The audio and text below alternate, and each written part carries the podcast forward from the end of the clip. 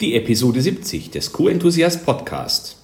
Heute sprechen wir über den Vorteil strukturierter täglicher Meetings.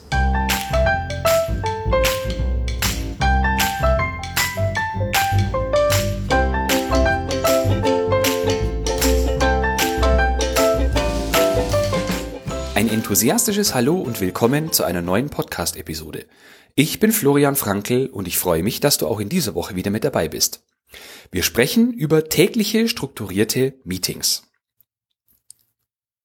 Sicherlich musst du, wie auch ich, jeden Tag an ganz vielen unterschiedlichen Meetings teilnehmen und oft besteht unser ganzer Arbeitstag überwiegend aus Besprechungen.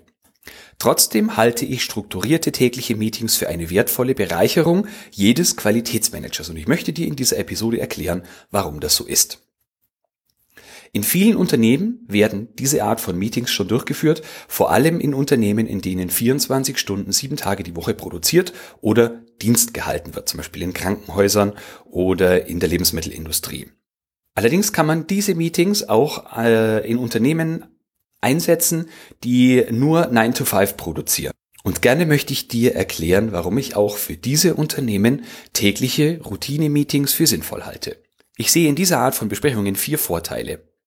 Vorteil eins: Man kann über das sprechen, was in der Nachtschicht bzw. am Wochenende passiert ist. Wenn es bei dir Nachtschichten und Wochenenden gibt, an denen du selber nicht am Standort bist, dann kannst du diese Meetings nutzen, um Informationen zwischen den einzelnen Beteiligten, die dort Dienst hatten oder Schicht hatten, ähm, anwesend waren. Vorteil zwei: Man hat kurze Entscheidungswege und kann eben schnell Entscheidungen auch fachübergreifend treffen. Vorteil drei: Man verzichtet auf viele E-Mails. Wenn ich weiß, dass ich jeden Tag mit bestimmten Personen einen Regeltermin habe, dann schreibe ich diesen Personen deutlich weniger E-Mails und umgekehrt schreiben die mir auch deutlich weniger E-Mails, weil sie ja wissen, wir sehen uns später. Und Vorteil 4, man hat Freude am Fortschritt. Mich persönlich motiviert es sehr, wenn ich jeden Tag mit meinem Team über Dinge spreche, die wir seit dem letzten Mal verbessert oder Probleme, die wir in den letzten Wochen gelöst haben. Aus meiner Sicht rechtfertigen diese vier Vorteile einen weiteren festen Regeltermin in unserem Kalender. Ich sehe nun zwei unterschiedliche Arten dieser strukturierten Tagesmeetings. Und zwar die fachspezifischen und die fachübergreifenden Regelmeetings. Die fachspezifischen Regelmeetings bestehen aus mehreren Personen einer Fachabteilung. Zum Beispiel Qualität oder Produktion oder Einkauf. In diesen Meetings kann man zum Beispiel Kollegen nach ihrer fachlichen Meinung fragen, man kann fachspezifische Entscheidungen treffen, den Status bestimmter Maßnahmen abfragen, Informationen austauschen, zum Beispiel wenn an bestimmten anderen Meetings nur ein Stellvertreter der Abteilung teilnimmt und man hinterher dann eben die Erkenntnisse zusammenfassen möchte. Außerdem kann man über abteilungsspezifische Kennzahlen sprechen. Die fachübergreifenden Regelmeetings bestehen aus verschiedenen, aus Stellvertretern verschiedener Abteilungen, zum Beispiel, wenn du in einem produzierenden Unternehmen arbeitest, aus Qualität, Produktion und Instandhaltung. Auch in diesen Meetings kann man über Kennzahlen reden, zum Beispiel über Produktivitäts- oder Qualitätskennzahlen. Man kann kurze Diskussionen führen und die nächsten Schritte bestimmter Maßnahmen besprechen und auch Zwischenziele oder äh, Status abfragen. Wichtig ist, dass man beide Arten, also fachspezifische und fachübergreifende Meetings, nicht zu Schwafelrunden verkommen lässt. Also man sollte wirklich sehr, sehr schnell zum Punkt kommen und dort keine Problemlösung anstreben, sondern wirklich nur die jeweils nächsten Schritte planen bzw. definieren, wer sich einer Sache in welchem Zeitraum annehmen soll. In dem Unternehmen, für das ich arbeite, führen wir beides durch. Wir haben um 8.30 Uhr eine fachübergreifende Runde und wir haben um 13 Uhr die fachspezifische Qualitätsbesprechung, die bei mir im Büro stattfindet. Damit diese Meetings gelingen können, gibt es ein paar Regeln, die im Kern zwar auch für jede andere Art von Meetings gelten, aber ich möchte sie hier nochmal spezifisch auf Tagesmeetings beziehen. Die erste Frage ist, wer führt das Meeting beziehungsweise gibt es jemanden, der Protokoll führt? Es sollte also jemanden geben, der in diesen Meetings immer den Hut aufsetzt, der also zum Beispiel andere Kollegen daran erinnert, wenn sie anfangen, in den Plauderton zu verfallen und es wird nicht mehr zielgerichtet diskutiert. Oder wenn man sich zu lange an einer Sache festgebissen hat und es sinnvoller wäre, dann einen separaten Termin zu machen. Es sollte außerdem eine feste Agenda geben, beziehungsweise man kann auch mit einer Checkliste arbeiten oder mit einem Qualitätsreport zum Beispiel, wo man bestimmte Punkte jeden Tag ähm, in derselben Reihenfolge abarbeitet. Ich empfehle dir außerdem in diesen Meetings eine feste Reihenfolge. In einem Unternehmen, für das ich früher gearbeitet habe, war es zum Beispiel so, dass ganz am Anfang die Produktivitätskennzahlen des jeweiligen Vortages besprochen worden sind. Dann hat der Schichtleiter die Erkenntnisse aus der Nachtschicht präsentiert und dann kam die Qualität mit Reklamationen oder ähm, Kundenfeedback oder Dingen, die während der Qualitätskontrollen aufgefallen sind. Als letztes kam dann der Werksleiter, der über wichtige, für ihn wichtige Punkte gesprochen hat. Wie bei jedem Meeting ist auch hier ganz wichtig pünktlicher Beginn und pünktliches Ende. Unsere Regelmeetings dauern nicht länger als 15 bis 20 Minuten. Also die gehen meistens wirklich nur 15 Minuten. In ganz seltenen Fällen, wenn wirklich mal äh, kurz diskutiert werden muss, weil sofort danach eine Entscheidung zu treffen ist, dauert es auch mal 20 Minuten.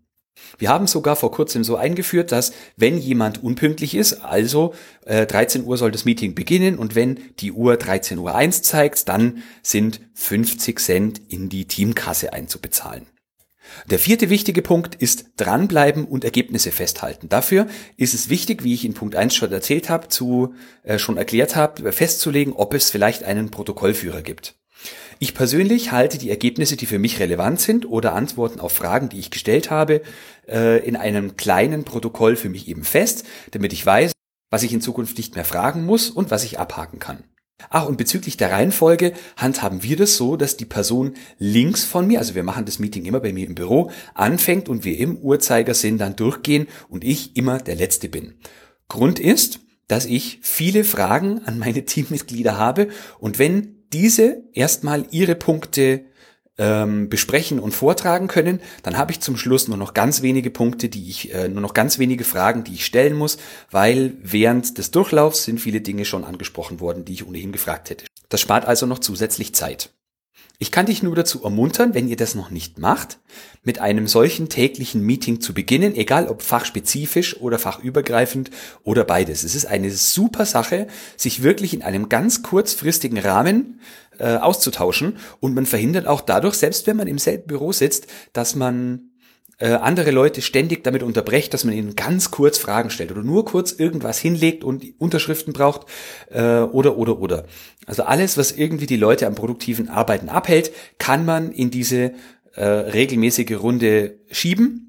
Und mal ganz ehrlich, ob ich jetzt eine Unterschrift innerhalb der nächsten fünf Minuten kriege oder erst heute Nachmittag oder morgen früh, das ist auch völlig egal. Also probier's einfach mal aus und wenn du es schon tust, frag dich, ob die fünf Punkte, die ich gerade erwähnt habe, auch auf euer Meeting zutreffen. Also gibt es jemanden, der fürs Meeting verantwortlich ist und führt jemand Protokoll? Gibt es eine feste, eine feste Agenda oder eine Checkliste? Gibt es eine feste Reihenfolge? Muss es nicht unbedingt geben, aber macht aus meiner Sicht Sinn. Beginnt das Meeting pünktlich und endet es auch pünktlich? Und bleibt ihr dran und haltet die Ergebnisse fest? Mich würde interessieren, ob du diese Art von Meetings schon einsetzt oder ob du nach der Podcast-Episode damit angefangen hast und wie deine Erfahrungen so sind. Schreib mir dazu gerne eine Mail an florian.frankel.q-enthusiast.de. Alternativ wird es zu dieser Podcast-Episode auch einen Instagram-Beitrag geben. Da darfst du natürlich gerne auch in den Kommentaren unten was drunter schreiben. Zuletzt möchte ich dich noch auf einen meiner älteren Blogartikel bzw. Podcast-Episoden verweisen. Und zwar habe ich damals 30 Tipps für wirksame Besprechungen zusammengestellt.